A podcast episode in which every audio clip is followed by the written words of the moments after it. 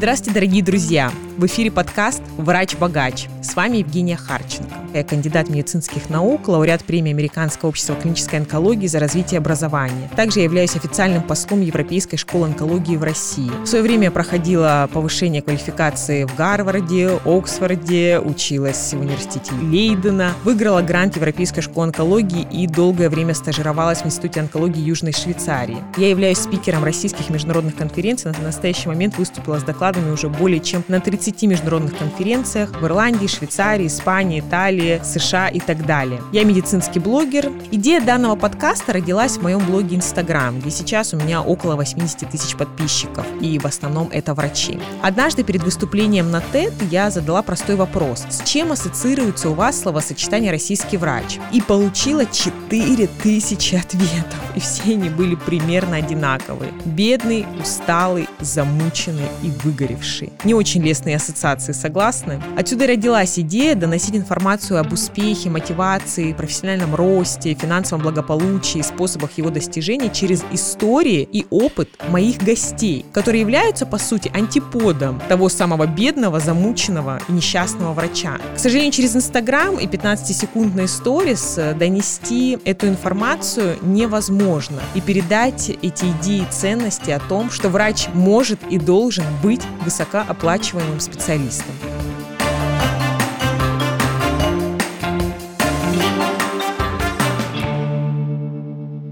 Нас сегодня абсолютно особенная гостья Людмила Морозова. Людмила Морозова является руководителем двух клиник Medical On Group, развивает медицинский бизнес уже более 12 лет. Такой истинный мотиватор и лидер среди врачей. Людмила проработала больше пяти лет, да, Людмила? Заведующий здравпунктом. Шести. Но потом, шести. Но потом решила уйти в медицинский бизнес. И сегодня Людмила поделится с нами за кулисьем работы частных клиник, развеет мифы по работе частных клиник, ну, поделится какими-то своими, возможно, личными историями. Добро пожаловать, Людмила. Всем здравствуйте, всех очень рада слышать. Евгения, большое вам спасибо за то, что пригласили. Для меня, на самом деле, всегда большая честь, когда такие гости, которые достигли действительно феноменальных результатов в своей карьере, все равно готовы, скажем так, приходить в народ и делиться своим опытом. Спасибо вам большое за это, что не зазвездились. Это очень важно в наше время. Спасибо большое. На самом деле, вы правильно сказали, одну из своих функций по жизни, миссии по жизни, я вижу именно мотивацию, мотивацию мотивацию врачей на саморазвитие, мотивацию людей на развитие бизнеса, именно медицинского бизнеса. Это тяжело, да, но это нужно и важно делать, и об этом важно говорить.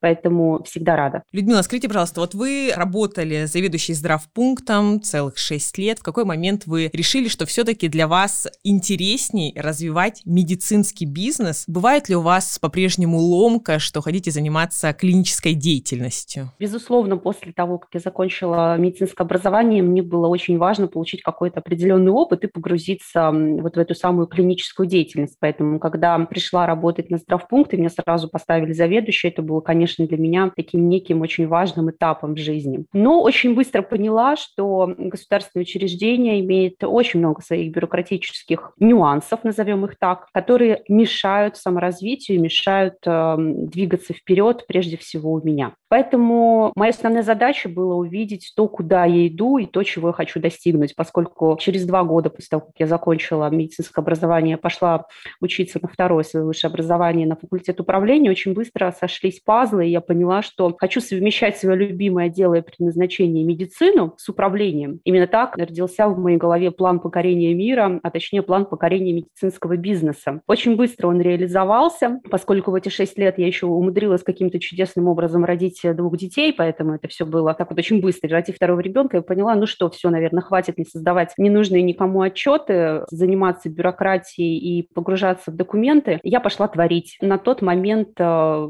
сложились пазлы, как раз открывался прекрасный, замечательный франчайзинговый проект лабораторной диагностики в нашем небольшом городе, куда меня и пригласили управляющий. Вот так я туда попала, на что на сегодняшний день понимаю, что это был просто очень важный, знаковый момент в моей жизни. Вас поставили управлять здравпунктом, да, и вы управляли им 6 лет. Как мне кажется, сейчас у нас в российском медицинском здравоохранении большая проблема, когда на руководящие должности ставят врачей, у которых по факту нет навыков управления, не проходили никакие специальные тренинги по управлению командой. Как вот вы, когда управляли, у вас уже были какие-то знания или все приходилось, в общем-то, получать опытным путем? И ваш взгляд на проблему, должны ли наши заведующие проходить тренинги по управлению персоналом? Потому что у нас порой ситуация такая, что заведующий элементарно не может дать нормальную обратную связь своему сотруднику. Это только бесконечный буллинг, критика, унижение, и это, в общем-то, сплошь и рядом по стране. Я связываю это с тем, что наши заведующие не умеют элементарно мотивировать своих сотрудников и воодушевлять их на качественную работу, потому что, конечно, деньги это не все, есть еще и другие источники мотивации для сотрудников. Безусловно, этому никто не учил вообще от слова совсем. Когда мы получаем медицинское образование, нас, в принципе, кроме как лечить, ничему другому, мне кажется, особо и не учат. Да?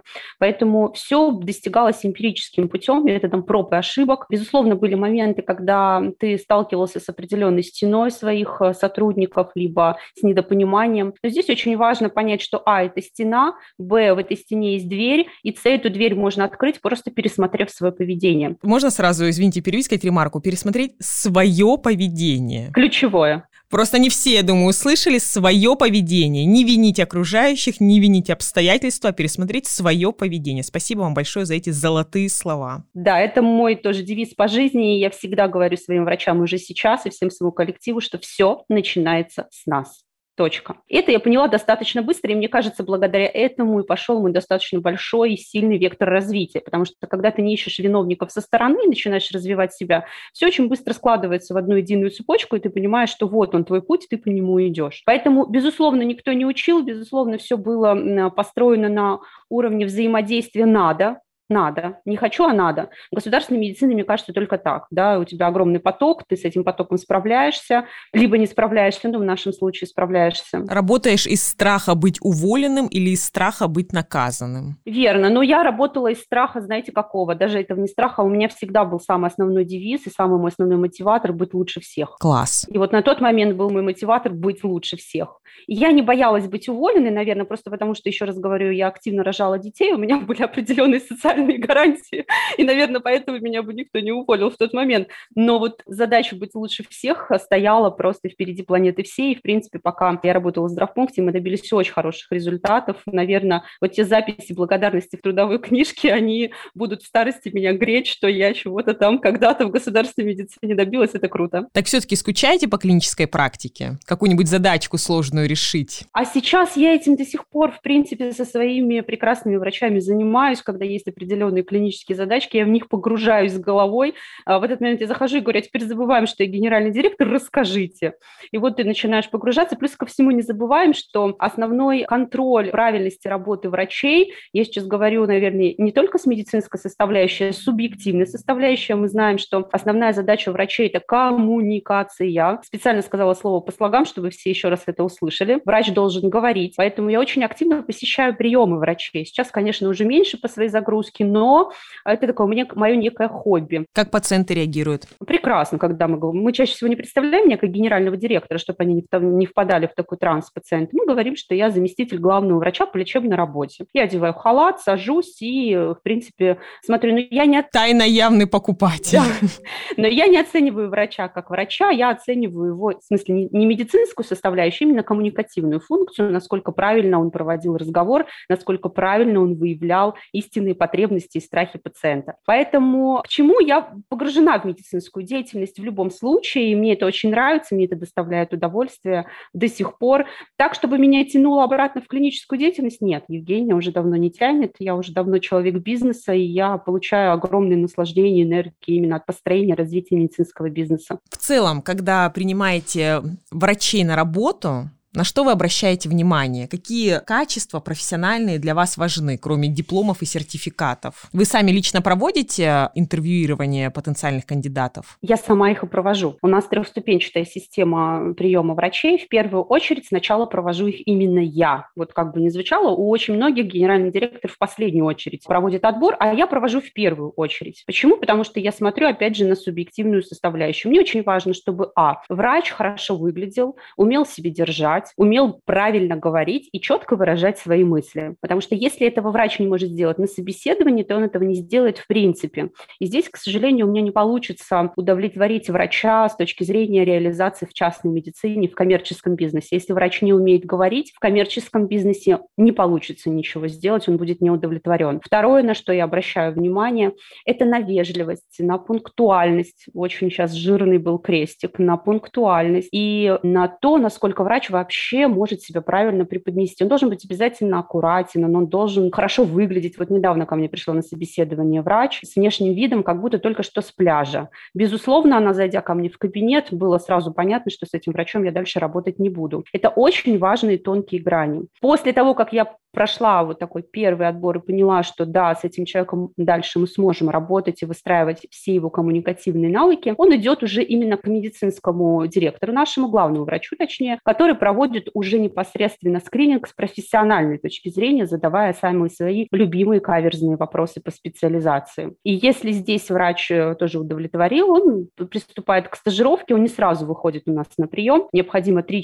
дня для того, чтобы врач погрузился в нашу атмосферу, побывал на приеме приемах врачей, посмотрела вообще точно его, потому что вот таким отбором системным, ступенчатым мы практически свели на нее текучесть кадров, у нас ее нет. К нам попадают только те врачи, которые действительно хотят развиваться в частной медицине, а это абсолютно другая медицина, нежели государственная, которая строится на абсолютно других китах. Да? Я сейчас не говорю про медицинскую составляющую, она везде, безусловно, одинакова. Я сейчас говорю про реализацию врача внутри. Друзья, кто слушал внимательно Людмилу, наверное, вы обратили внимание, что в течение этих двух минут она озвучила навыки и знания, которыми должен обладать врач. То есть по факту Людмила озвучила несколько пазлов того самого личного бренда. Только то, что я услышала. Это навыки общения с пациентами, публичные выступления, тайм-менеджмент, эмоциональный интеллект, да, важность общения с окружающими, деловой этикет в одежде. Обратите внимание, да, Людмилу оттолкнул доктор, который пришел в пляжном наряде. То есть таким образом выказав неуважение к своему потенциально будущему руководителю. Деловой этикет я сказала, да? Да. То есть как минимум сейчас Людмила озвучила шесть пазлов личного бренда, про которые многие у нас любят просто высмеивать, говорить, что это зачем, это не важно, главное, чтобы специалист был хороший. По факту, как бы мы ни говорили, важно это не важно, есть просто правила игры, и это действительно необходимо. Верно. Спасибо, что подтвердили это. Назовите, пожалуйста, главные мифы о частных клиниках, которые существуют в обществе? Ну, это самое банальное и самое распространенное. Они занимаются выкачиванием денег.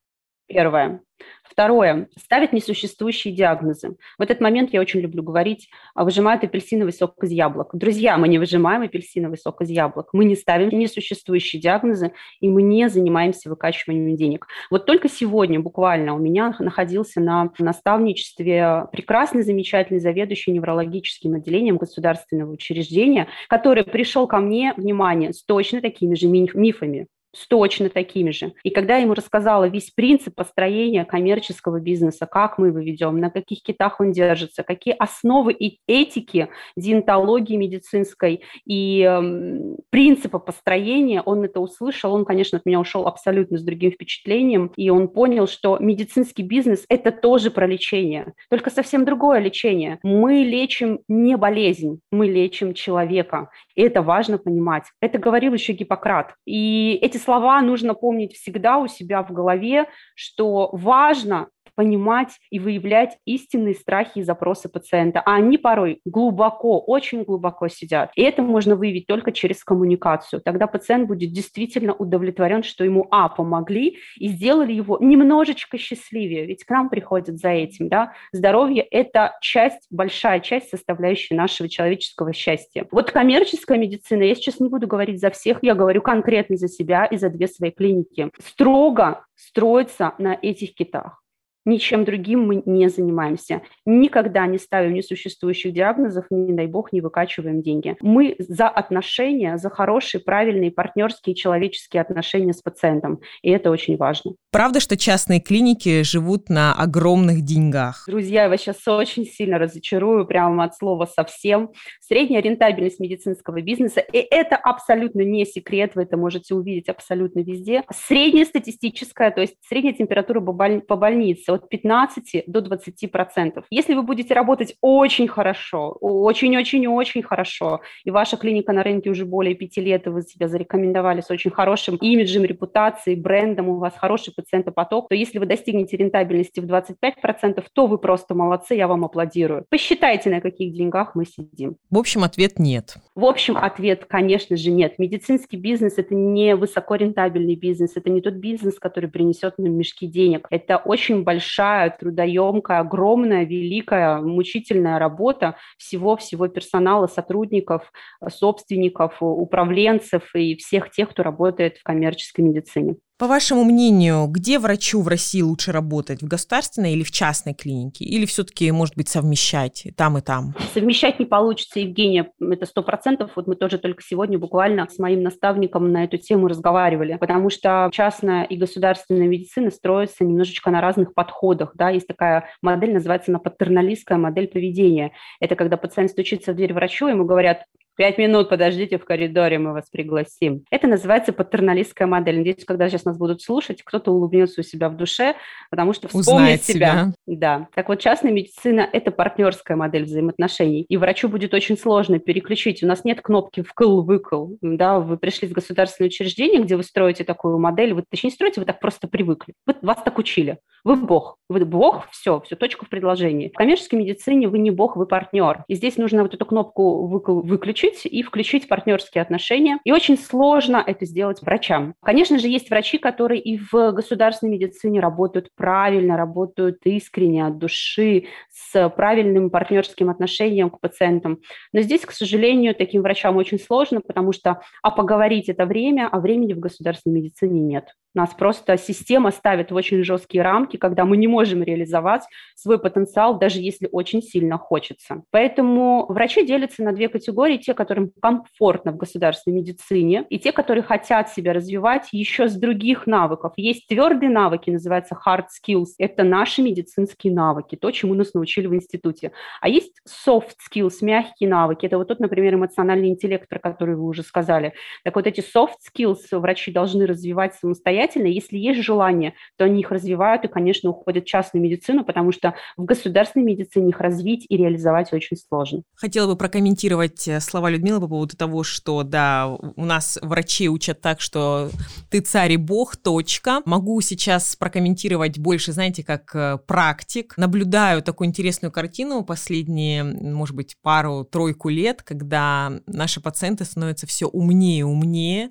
читают статьи, подписываются на up up-to-date и Medscape, знают английский, и я наблюдаю действительно такую комичную картину, когда пациенты, как вы выразились, да, снимают с пьедестала врача, потому что они осведомлены о своей болезни больше, больше чем врач.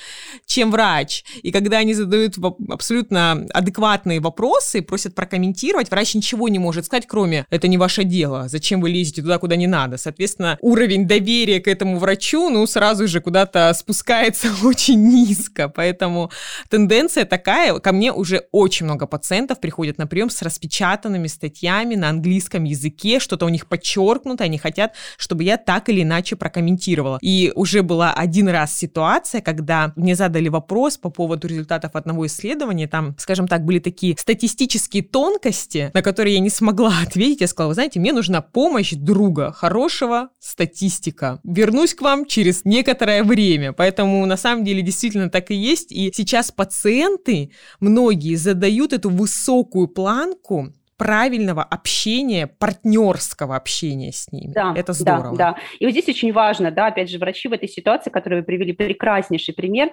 делятся на две категории. Кто-то уходит в глухую оборону и говорит, извините, ищите себе другого врача, я не ваш врач, ну просто потому что нет, он не хочет. А кто-то развивается, ищет новые выходы, он начинает это все изучать, потому что он понимает уровень на сегодняшний день, да. Ты либо за развитие, либо за неразвитие. Другое слово не хочу называть, но это так. Вот мы с вами говорим говорили по поводу того, что где же врачу все-таки лучше сейчас, государственной или частной клинике. Скажите, пожалуйста, а нет ли вот такой... Я знаю, что многие врачи рассуждают с позиции, что вот в частной клинике, да, у меня будет определенная стоимость приема, я буду получать определенный процент. Кстати говоря, какой процент? Процент очень разный, но наши клиники по большей части завязаны не на проценте, а на окладе. У нас достаточно хороший оклад для того, чтобы врачи чувствовали себя комфортно и стабильно.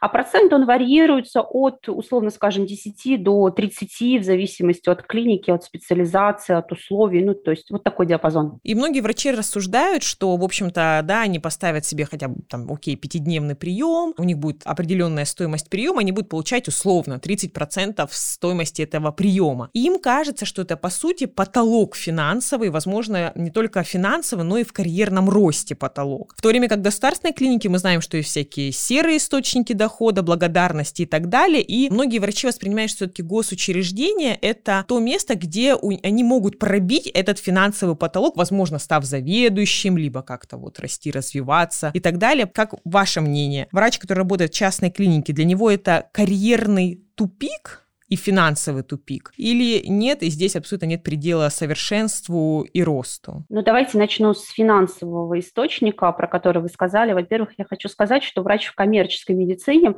полностью, во всяком случае, я на это надеюсь, понимает, что его финансовый результат зависит от него от того, каким образом он э, проводит правильно приемы, как он правильно коммуницирует с пациентом, какой формируется к нему пациентопоток по рекомендациям прежде всего. Отсюда складывается его выручка, отсюда складывается его удовлетворенность работой. У нас нет финансового потолка, у нас есть процент, который фиксирован, да, безусловно, но это не финансовый потолок, потому что получая 30, вот вы сказали 30, будем ориентироваться на эту цифру, получая 30% от выручки 100 тысяч или получать 30% от миллиона, миллиона? Я думаю, что я ответила на этот вопрос. Если врач в коммерческой клинике зарабатывает э, хорошо, то значит это говорит о том, что врач реализовывается, потому что не забываем, что вот мы уже с вами проговорили, что на сегодняшний день уровень знаний пациентов, он очень сильно растет. И в коммерческую клинику приходят такие же пациенты, потому что они требуют ответа, они требуют разъяснений, они просят их. И врачу в коммерческой клинике также важно развиваться, как и в государственной клинике. Более того, с точки зрения заведования главного врача,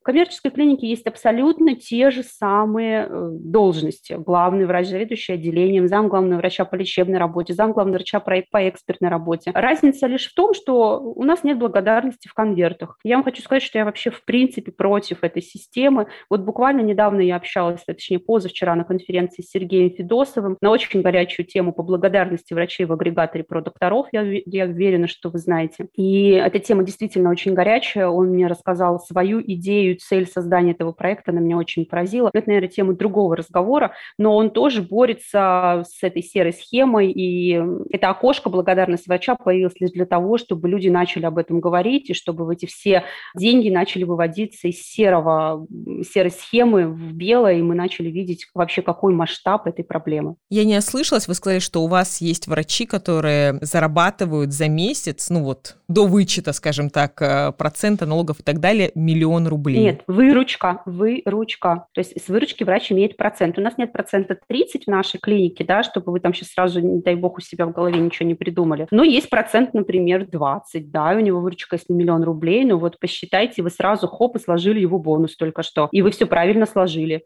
И плюс ко всему еще к этому оклад, безусловно. У нас есть различные роды премии, они, правда, не часто, но они в любом случае есть. Премирование, например, лучший врач года, лучший сотрудник года. Мы это тоже все проводим, это способы нематериальной мотивации. Это очень круто, это очень мотивирует. Эм, вообще в коммерческой клинике работать хорошо с точки зрения мотивации и саморазвития, и нематериальной мотивации, и команды, и вовлеченности. Этого в государственной медицине, к сожалению, нет, и я думаю, что в ближайшее время точно не будет. Людмила, как вы считаете, если доктор подумывает пока что про частную клинику, но боится уйти из государственной, первое время, как вы считаете, целесообразно, возможно, буквально там несколько месяцев посовмещать, а потом для себя уже принять окончательное решение? Я думаю, что это даже не только целесообразно, это именно важно сделать для того, чтобы этот шаг принять правильно, взвешенно и не стоять двумя ногами на двух разных стульях. Потому что, как вернемся немножечко назад, я уже говорила, что это два разных принципа подхода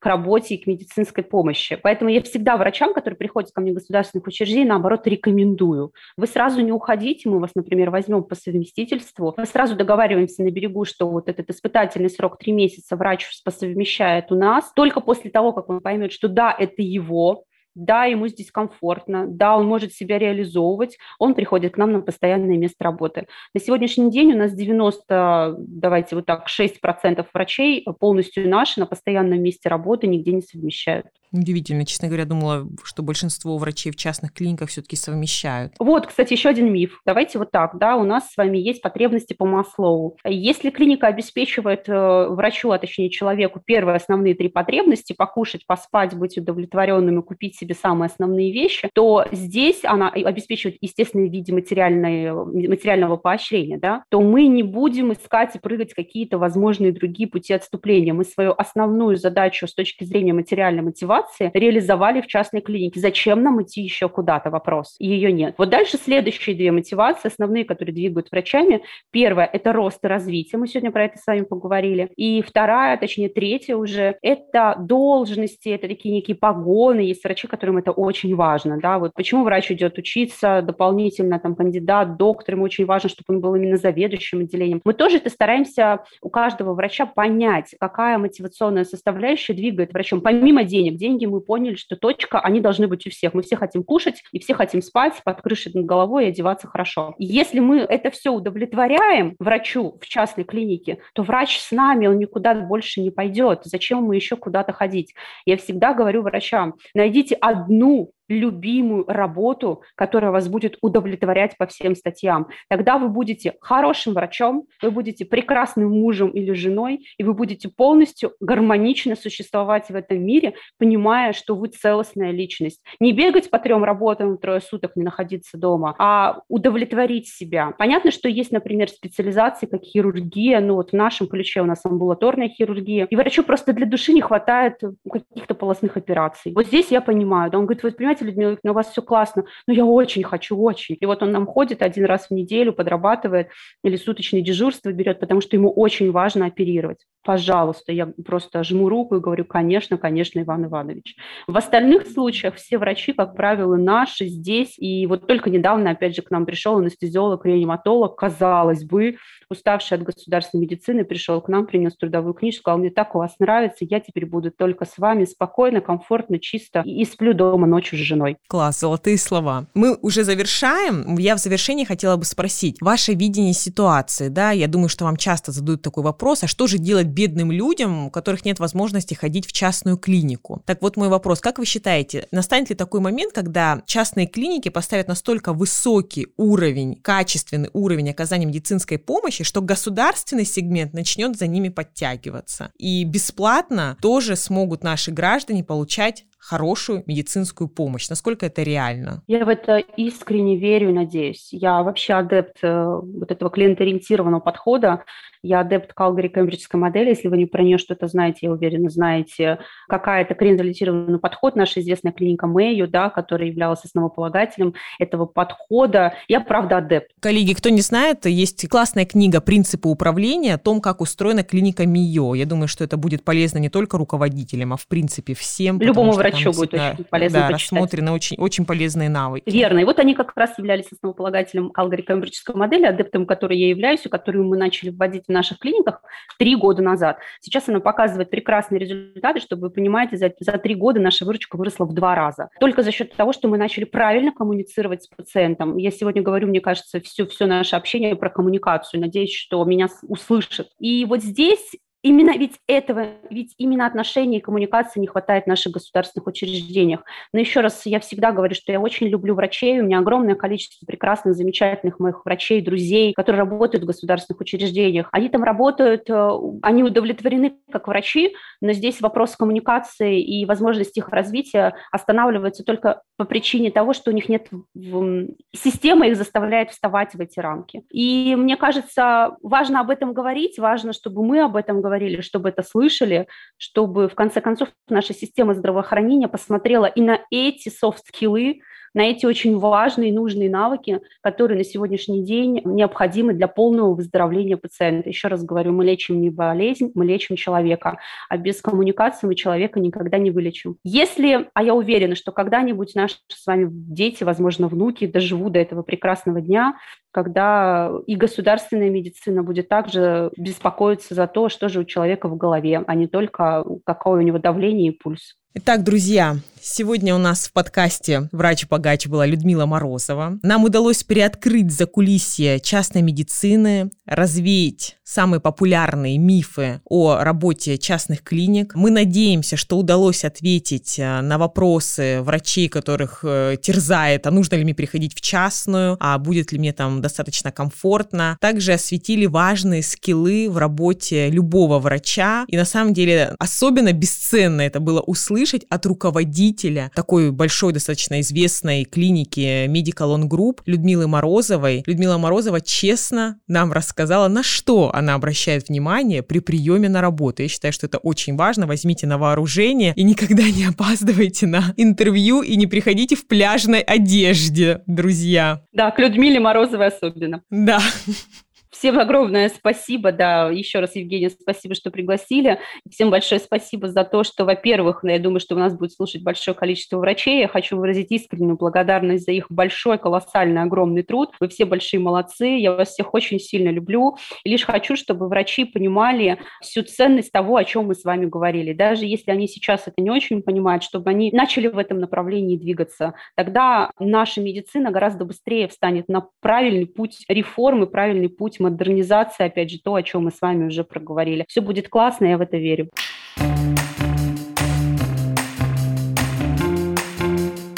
Друзья, я со своей стороны в завершении хочу порекомендовать вам подписаться на блог Людмилы Морозовой. Он называется «Морозова Мед». Мы с моим супругом, врачом, подписаны. Сегодня только вечером обсуждали, читала новый пост.